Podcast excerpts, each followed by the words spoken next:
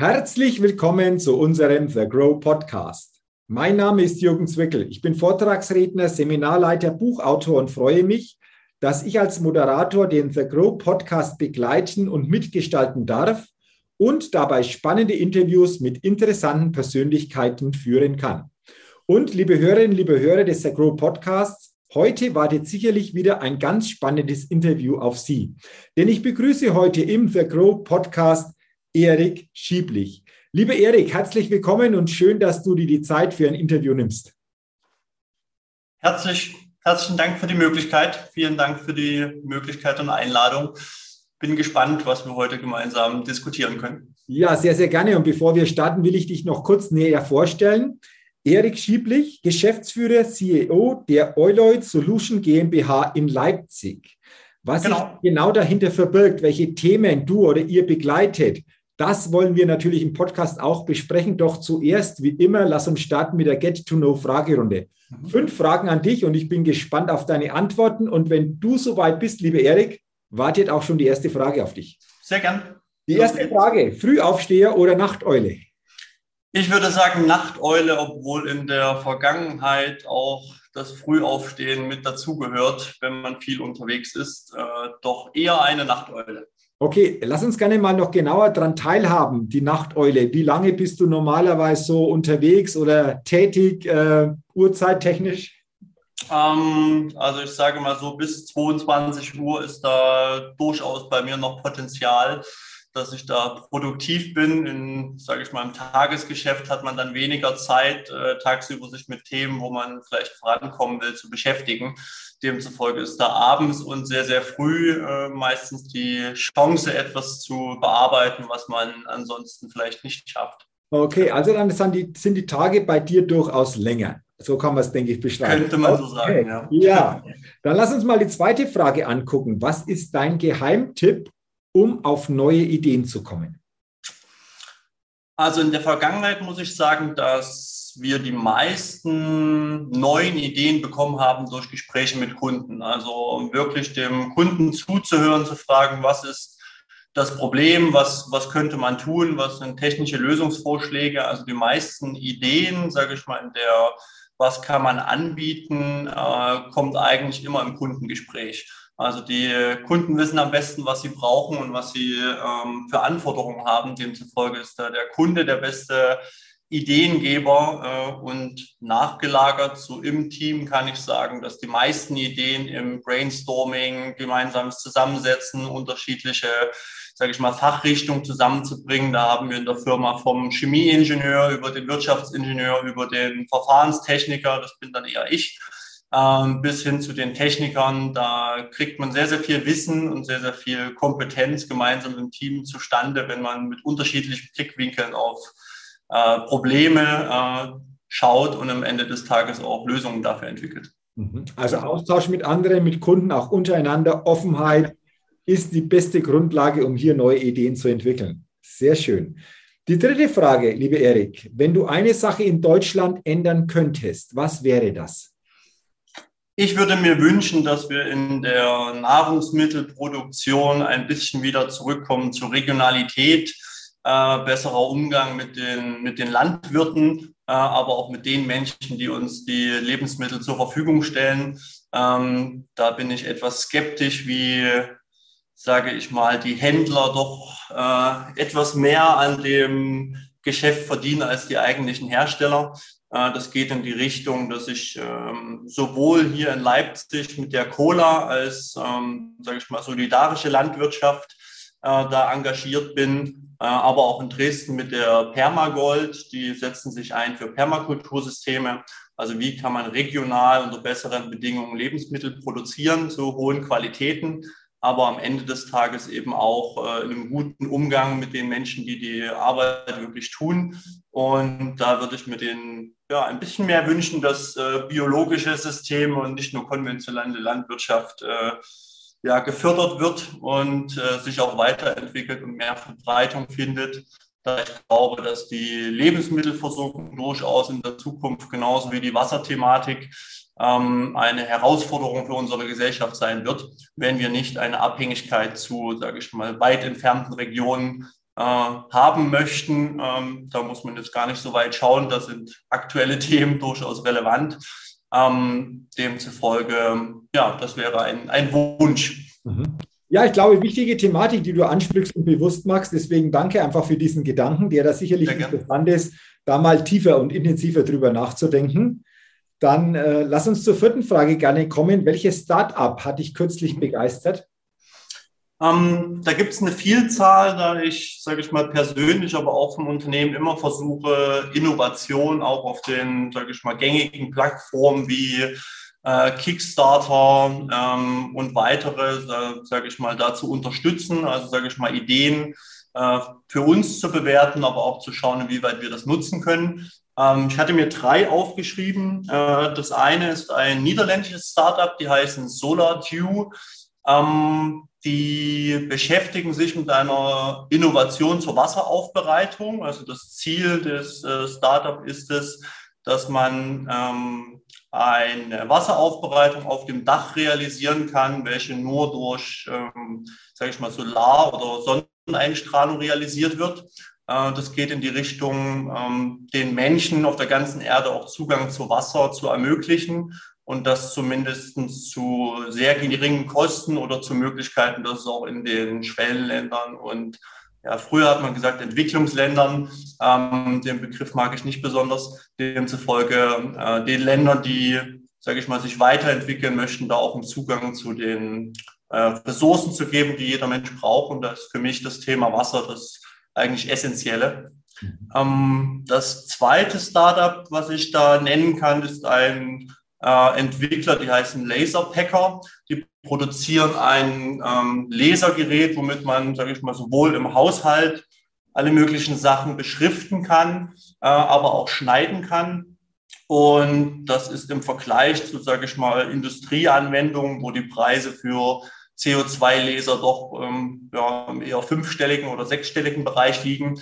Eine günstige Lösung, was wir auch selbst hier einsetzen, um, sage ich mal, unser Logo zur Beschriftung der Maschinennummern, aber auch im Bereich unser Logo auf die Kartons aufzubringen, sodass wir da sehr flexibel sind. Und da sind wir sehr begeistert von der Technologie, weil sie sehr, sehr schnell ist und kostenmäßig äh, ein Bruchteil nur von den äh, Kosten hat, die im Industriemaßstab genutzt werden.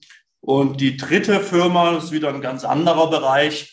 Ähm, da geht es eher um die Sicherheit mit Helmsystemen äh, für die Fahrradfahrer. Da gibt es eine Firma, die nennt sich Lival und die haben einen Helm entwickelt, der auf der einen Seite sehr, sehr leicht ist und auf der anderen Seite aber eine integrierte, sagen wir mal, Lichtsystem, sodass man ähm, besser gesehen wird und sogar, äh, sage ich mal, blinken kann, ähm, so dass man auch im ja, Verkehr quasi deutlich besser wahrgenommen wird und auch besser anzeigen kann, wo man hin möchte.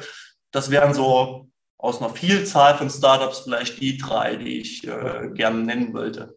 Interessant, drei Startups zu unterschiedlichen Themen, die gab es hier auch noch nicht, also die wurden noch nicht genannt. Deswegen mhm. auch hier wieder gute Anregung, das, wen es interessiert, mal näher sich anzugucken. Mhm. Dann sind wir auch schon bei der letzten Frage in dieser Get to Know Fragerunde. Auf welche Innovation könntest du selbst niemals verzichten? Da hatte ich mir ein bisschen länger Gedanken gemacht, äh, weil ich mir nicht ganz sicher war, in welche Richtung ich da ja gar nicht darauf verzichten könnte. Ähm, was mir einfallen würde, wo wir wirklich äh, deutlich schneller geworden sind im Prototypenbau, äh, ist die 3D-Drucktechnik, also sowohl mit äh, Filamentdruckern als auch mit Harzdruckern ähm, machen wir unseren Musterbau für unsere Rührwerke. Und da sind wir einfach von der Geschwindigkeit her deutlich schneller, um festzustellen, ist das, was wir äh, am PC ähm, gezeichnet oder konstruiert haben, ähm, wirklich so einsetzbar? Wo sind Fehlerpunkte? Also da im Musterbau die Geschwindigkeit des, des Drucks und auch die Stabilität, das ist für mich ja eigentlich fast nicht mehr wegzudenken, ähm, weil ansonsten der Prototypenbau einfach mit hohen Kosten verbunden ist, wenn man jetzt in Edelstahl wie bei uns denken muss durch die Anforderungen im Abwasser- und Wasserbereich, so dass ich sagen würde, das wäre die stärkste Innovation, wo, ich, wo es immer noch Riesenpotenziale gibt, äh, sage ich mal auch im Metalldruck. Das wäre noch eine Richtung weitergedacht für Bauteile, die man sonst überhaupt nicht herstellen kann, fertigungstechnisch. demzufolge ähm, wäre das, glaube ich, der Stichpunkt, wo ich glaube, da ist eine Riesenchance für die Menschen, die sich in diesem Bereich auskennen oder weiterentwickeln, sowohl in der Materialentwicklung, also was ist da alles möglich, was kann man drucken, welche Formen kann man drucken, welche Materialien sind möglich. Ähm, da bin ich ziemlich glücklich darüber, dass wir diese Chance, äh, sage ich mal, durch die vielen Entwicklungen, da gibt es mittlerweile etliche Firmen, die sich darauf spezialisiert haben. Ähm, das machen wir mittlerweile auch selbst, weil wir dadurch einfach deutlich schneller sind im Prototypenbau. Okay, interessant. Also interessante Antworten in dieser Get to Know Fragerunde. Dafür herzlichen Dank, liebe Erik. Und lass uns jetzt mal genauer drauf gucken, was du, was ihr so macht. Ich habe ja gesagt, Geschäftsführer, CEO der Eulet Solution GmbH. Willst du uns mal kurz einfach auch teilhaben lassen, was ihr macht und vor allen Dingen, wo ihr jetzt eingesetzt werdet, wo ihr da einfach auch gute Unterstützung geben könnt mit dem, was ihr hier entsprechend produziert, weil ich glaube, das ist jetzt interessant, da mal. Näheres noch zu erfahren. Genau. Um, um einen Überblick zu geben, in Kurzfassung könnte man sagen, wir produzieren ein Rührwerk. Das klingt jetzt für manche Menschen nicht so, so spannend, wie es vielleicht dann im Detail doch ist ähm, weil man sich vor Augen führen muss, dass wir als Gesellschaft sowohl für Belüftung als auch Wärme, Kälte und für Rührwerke enorm viel Energie benutzen. Also das sind die drei, ja, sage ich mal, höchsten Verbraucher, was wir in der Industrie oder in der Abwasserbehandlung nutzen, also wo wir die Thematik äh, Energiesicherheit und Versorgung ähm, äh, spielt damit eine Rolle. Äh, das ist der Bereich, wo man am meisten Energie verbraucht und demzufolge auch am meisten darüber nachdenken sollte, inwieweit man diese Energiemengen einsparen ähm, oder auch ja, sichern könnte, dass man gar nicht die Produktion sicherstellen muss, weil man einfach weniger verbraucht. Ähm, äh, in dem Bereich Rührwerke gibt es äh, sehr, sehr viele äh, Produzenten von sehr, sehr großen Firmen, also auch Kleinfirmen. Da kann man technisch sagen, dass es prinzipiell immer auf dem System Drehung in einem Punkt, also Rotation und Propeller äh, in verschiedensten Modifikationen handelt. Und man könnte sagen, dass wir als Hersteller ein bisschen anders denken. Also wir nutzen eine besondere geometrische Form, die nennt sich Oloid, deswegen auch der Name der Firma. Mhm. Und der Erfinder oder Finder dieser geometrischen Form Oloid war der Herr Paul Schatz. Und sein Enkel Tobias Langscheid hat dann diese Ideen äh, weitergetrieben und hat sich Gedanken gemacht, wie kann man aus dieser Form auch etwas technisch Nutzbares machen. Und das Stichwort äh, Energieeffizienz ist eigentlich das, was uns tagtäglich antreibt, weil wir in unterschiedlichsten Anwendungen sehen, dass wir ähm, sehr, sehr hohe Einsparpotenziale ermöglichen können für Rührprozesse. Und in diesem Bereich, sage ich mal, wenn man jetzt bei anderer Rührwerkstechnik schaut, ähm, ist eine Optimierung des Propellers in einem Bereich von, sage ich mal, fünf bis zehn Prozent. Das sind schon Welten, wenn man da etwas besser macht.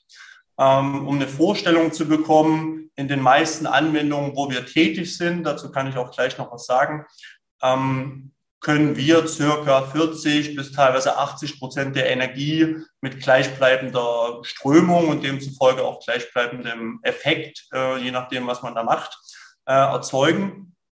Und das ist einfach eine, ja, man könnte sagen, eine Revolution der, der Rührwerkstechnik, weil wir eben nicht um einen Punkt rotieren, sondern eine Art von Umstülpung nutzen. Also der Oloid entsteht mathematisch aus der Umstülpung des Würfels, ist relativ unbekannt, äh, aber die geometrische Form des Oloiden zu nutzen und eine Strömung zu erzeugen, hat viele Vorteile. Einerseits Energieeffizienz, aber auch schonungsvollen Umgang, da wir nahezu keine Scherkräfte nutzen. Äh, das rührt daher, dass wir mit Flächen arbeiten und nicht mit Kanten eines Propellers. Also wenn man sich einen Propeller vorstellt, dann hat man immer Schnittkanten, die dann einen Schub erzeugen. Und äh, dieser Schub hat aber bei biologischen Prozessen äh, auch Nachteile, weil man eben auch die Biologie, die man zum Beispiel in dem Belebstammverfahren in den Kläranlagen standardmäßig nutzt, eben auch mit den Rührwerken einen, einen Schneideffekt haben kann, sodass die Biologie, die man eigentlich züchten möchte, sogar etwas zerschnitten oder zerstört wird. Ähm, das wäre jetzt auch gleich der, die Überleitung zu, sage ich mal, einer der typischsten Anwendungen. Also man könnte sagen, äh, Prozesse, die scherkräftearme Vermischung benötigen, da können wir optimieren. Äh, um eine Übersicht zu geben, wo wir jetzt schon sehr, sehr lange Zeit tätig sind, ist der, der von Hause aus bin ich Wasserwirtschaftler und demzufolge ist mein Fachgebiet auch Trinkwasseraufbereitung und Abwasserbehandlung. Und da kann man sagen, dass wir sowohl äh, Prozesse in der Abwasserbehandlung, also wie kriegt man die Biomasse kontinuierlich bewegt, damit auch, sage ich mal, die Nährstoffe äh, aus dem Wasser herausgeholt werden und damit auch der Gewässerschutz stattfindet, äh, bis hin zur Applikation der Trinkwasseraufbereitung. Also da können wir auch Prozesse optimieren. Noch ein bisschen standardmäßig sind wir auch sehr, sehr viel im Bereich Bewässerungstechnik unterwegs. Das bedeutet die Thematik der klimatischen Veränderungen in den letzten Jahren, dass es mehr Starkregenereignisse gibt, mehr Trockenperioden, ähm, stellt auch die, sage ich mal, Lebensmittelproduzenten vom Gärtner bis hin zur Baumschule ähm, vor eine ziemliche Herausforderung, weil, ähm, sage ich mal, die Wasserversorgung und damit die ähm, eigentlich Bewässerung mit das Essentiellste ist, äh, um überhaupt, sage ich mal, unter guten Bedingungen Lebensmittel oder eben auch Pflanzen äh, produzieren zu können.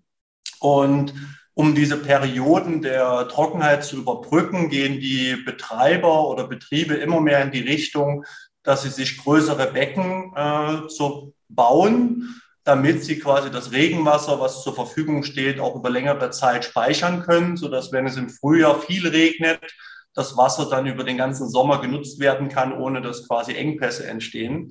Und die Speicherung von Regenwasser bringt aber eine Thematik äh, im Sommer mit auf den Plan, ähm, wo wir eine Lösung haben, mh, dass wir Algen verhindern können. Ja, die Thematik Algen in den Bewässerungsteichen kann man sich so vorstellen, dass wenn die Sonne da ist, die Nährstoffe da sind, dann äh, kommt es auch zu Algenblüten. Das hat aber für den, ähm, sage ich mal, Gartenbaubetrieb den Nachteil, dass er sehr, sehr häufig seine Filter äh, säubern muss, weil die Algen sich darin ansammeln oder er auch die Tröpfchenbewässerung und Bewässerungsschläuche ständig reinigen muss. Und technisch gibt es da mehrere, sage ich mal, Möglichkeiten auf dem Markt, wie man das verhindern kann, von, sage ich mal, UV-Licht zum Abtöten der Mikroorganismen ähm, bis hin zu Strömungserzeugung, Abdeckung mit Folien etc. Äh, und da könnte man sagen, dass wir der einzige Hersteller sind, die mit, sag ich mal, Belüftung und Rühren die Algen verhindern können, ohne dass wir sie abtöten, sondern wir nutzen quasi den Effekt, dass wir in den Becken die Temperaturschichtung aufheben und damit verändern sich die Lebensbedingungen in den lichtdurchfluteten Zonen des Bewässerungsteiches und damit äh, ist die Temperatur deutlich geringer, als wenn sich die oberen Schichten aufheizen können. Und das führt dazu, dass die Algen einfach deutlich schlechter wachsen, weil sie eben nicht die Lebensbedingungen vorfinden, die sie normalerweise benötigen. Mhm. Ähm, und ein bisschen weiter gedacht, sage ich mal, vom Anwendungsfeld her, geht das noch in Richtung Kompostanlagen, also Sickerwasserbehandlung. Ähm, wir haben auch schon, sage ich mal, ein bisschen ähm, ja, konträr könnte man sagen. Also auf der einen Seite verhindern wir Algen, auf der anderen Seite können wir aber auch Raceways im Algenproduktionsbereich optimieren, äh, um quasi da eine Durchströmung äh, zu erzeugen. Und sage ich mal jetzt noch ein bisschen weiter gedacht, äh, haben wir mittlerweile auch schon vier Referenzen im Bereich Brauerei. Also wir können auch den Maischeprozess durch, sage ich mal, eine bessere Durchmischung verbessern, sodass am Ende des Tages das Bier einerseits eine höhere Qualität hat, sowohl äh, im Labor gemessen als auch im, äh, durch einen Sommelier bestätigt, also bei gleicher, gleicher Brauerei, gleicher, gleichen Geometrien, einfach nur das, das Rührwerk getauscht, äh, konnten wir circa 60 Prozent der Energie einsparen und das Produkt, äh, sage ich mal, von der Schaumkennzahl her, Kohlensäurebindung, also alles, was den Braumeister, sage ich mal, technisch interessiert, woran er sein Bier optimiert, äh, konnten wir da auch verbessern. Und ähm, das noch ein bisschen weiter gedacht, also für uns ein Zukunftsthema äh, ist der Bereich Lebensmittelindustrie. Ähm, da stehen wir gerade an der Stufe, dass wir mit dem Fraunhofer Institut eine Entwicklung gehen, dass wir auch ein Zertifikat erhalten, sodass wir im äh, Lebensmittelbereich einsetzbar sind. Äh, und dann wären An Anwendungen äh, Fruchtsafthersteller, milchverarbeitende Industrie, ähm, aber auch Siruphersteller. Da wird es dann relativ breit von den Anwendungsfeldern her. Ähm, das wäre mal so ein kleiner Abriss, aber dann gibt es auch noch Sonderanwendungen, da könnte ich stundenlang reden, aber das wäre wahrscheinlich dann etwas Ja, viel. so viel Zeit, aber stundenlang haben wir nicht mehr, Erik. Also ich war da schon intensiv, wo du äh, uns einfach mitgenommen hast in deine Thematik. Ich denke, ja. du lebst es auch entsprechend. Und es geht um Energieeffizienz in verschiedensten Bereichen, aber das Thema Abwasser ist auch so ein Thema. Und äh, lass uns gerne über ein Thema noch sprechen. Ähm, mhm. Habt ihr auch Notkläranlagen? Zumindest habe ich das mitbekommen. Einfach auch in Flüchtlingslager oder Ka Katastrophengebiete. Äh, Stichwort Hochwasser letztes Jahr bei uns im, im Juli. Äh, ich denke, jeder kann sich das noch entsprechend vorstellen im Ahrtal, Baden-Münster-Eifel, diese ja. Gegend. Willst du mal nochmal erzählen oder ausführen in, in aller Kürze, mhm. äh, was letztendlich hier dahinter steckt oder wie ihr hier einfach auch unterstützen könnt? Ja, also wir haben vor ja, jetzt mittlerweile sechs Jahren die Anfrage bekommen, ob wir eine Möglichkeit sehen, im Design, aber auch mit unserer Anlagentechnik, sowohl Rührwerk als auch Belüfter, uns vorstellen könnten, mitzuentwickeln, um eine, sage ich mal, schnell aufbaubare Notkläranlage überall auf der Welt äh, zur Verfügung zu stellen.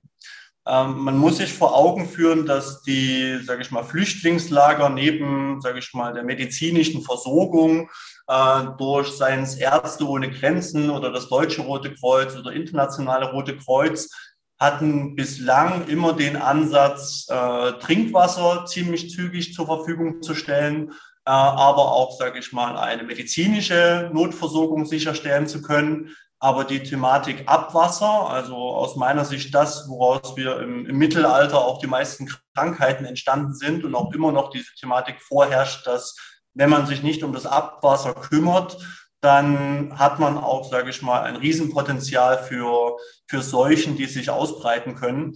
Äh, besonders in, sage ich mal, Ansammlungen wie Flüchtlingslager, also in dem, wo wir begonnen haben. Das ist das größte Flüchtlingslager der Welt in Cox's Bazar ähm, in Bangladesch. Da muss man sich vorstellen, da sind über eine Million Menschen in einem sehr, sehr kleinen äh, Bereich in einem Lager untergebracht. Und wenn man sich dann vorstellt, viele Menschen auf einem, einem Haufen und äh, eben nicht die Möglichkeit, nur nach außen zu gehen, äh, da ist man wieder bei, äh, sage ich mal, Isolation und Quarantäne. Für diese Menschen ist das quasi der Alltag. Ähm, und am Ende des Tages, wenn man das Abwasser nicht behandelt, kann man als Arzt äh, jeden Tag die Menschen behandeln, aber man behandelt quasi nur das Resultat und nicht die Wurzel, äh, so dass bei uns quasi die Frage aufkam, erstens, warum hat das noch nie jemand gedacht? Also das, das wäre so die rhetorische Frage, ähm, wie kann das sein, dass wir das, das nicht tun?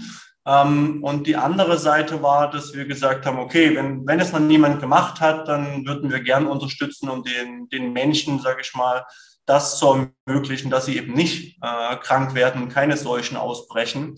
Und da haben wir mit unterschiedlichen Partnern äh, zusammengearbeitet, um da eine Lösung zu erzeugen mit auch den, sage ich mal, Anforderungen, dass diese Anlage einerseits eher low budget sein soll, aber auch äh, möglich sein soll zu betreiben für Menschen, die jetzt nicht extrem spezialisiert sind. Und äh, zwei der wichtigsten Punkte im Feld äh, ist, sage ich mal, Energieeffizienz, weil man für die Aufbereitung eben Energie, also für die Rührwerke, die Pumpen äh, und die Belüftungstechnik benötigt. Und man muss sich vorstellen, wenn irgendwo auf der Welt äh, oder auch im Ahrtal eine Katastrophe stattfindet, sowohl Hochwasser, äh, aber auch äh, Flüchtlingsströme, dann hat man die Herausforderung, dass man eben im Niemandsland steht und nicht einfach äh, sich an die Steckdose anschließen kann, sondern mit Notstromaggregaten arbeiten muss. Und wenn man dann in einem Bereich, sage ich mal, energetisch zu hoch kommt, dann wird alleine diese, sage ich mal, Versorgung über Notstromaggregat entweder sehr schwierig oder teilweise unmöglich. Und die zweite Anforderung, die auch sehr, sehr wichtig ist, äh, die wir beachten mussten, ist, dass es schnell aufbaubar ist äh, und keine hohen Gewichte hat. Weil wenn man sich jetzt auch vorstellt, dass man in Bangladesch oder irgendwo auf der Welt ist und da ist die Infrastruktur gerade zusammengebrochen, dann äh, ist eben die Möglichkeit, dass man wie jetzt auf einer normalen Baustelle davon ausgeht, äh, ich habe jetzt großes Gerät, äh, kann da Container hin und her schieben und, und kann quasi mit großem Gerät arbeiten. So ist das meistens im, im Feld nicht. Und äh, im Feld muss man eben, sage ich mal, das Prinzip der vier Mann, vier Ecken, sagen wir dazu, es muss mit Menschenkraft quasi aufbaubar und transportierbar sein.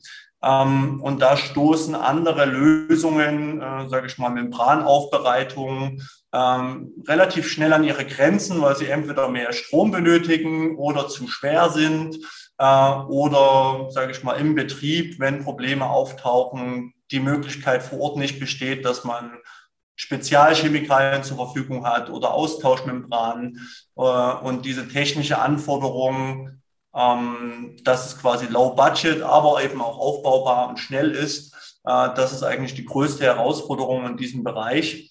Und mittlerweile können wir sagen, dass wir ähm, traurigerweise, dass es so viele ähm, ja, Notsituationen gibt, wo das äh, auftritt. Ähm, da können wir nur sagen, dass wir ja, ziemlich betroffen sind, wie äh, einerseits die Region im Ahrtal ähm, da ähm, ja, betroffen ist äh, und immer noch ist. Also da waren wir erst vor zwei Wochen vor Ort. Äh, und da muss man sich einfach vorstellen, äh, jemals höchster gemessener Wasserspiegel im Ahrtal ähm, der A waren, ich glaube, 3,50 Meter. Und bei dem Hochwasser im letzten Jahr ähm, war der, der Wasserstand über 12 Meter.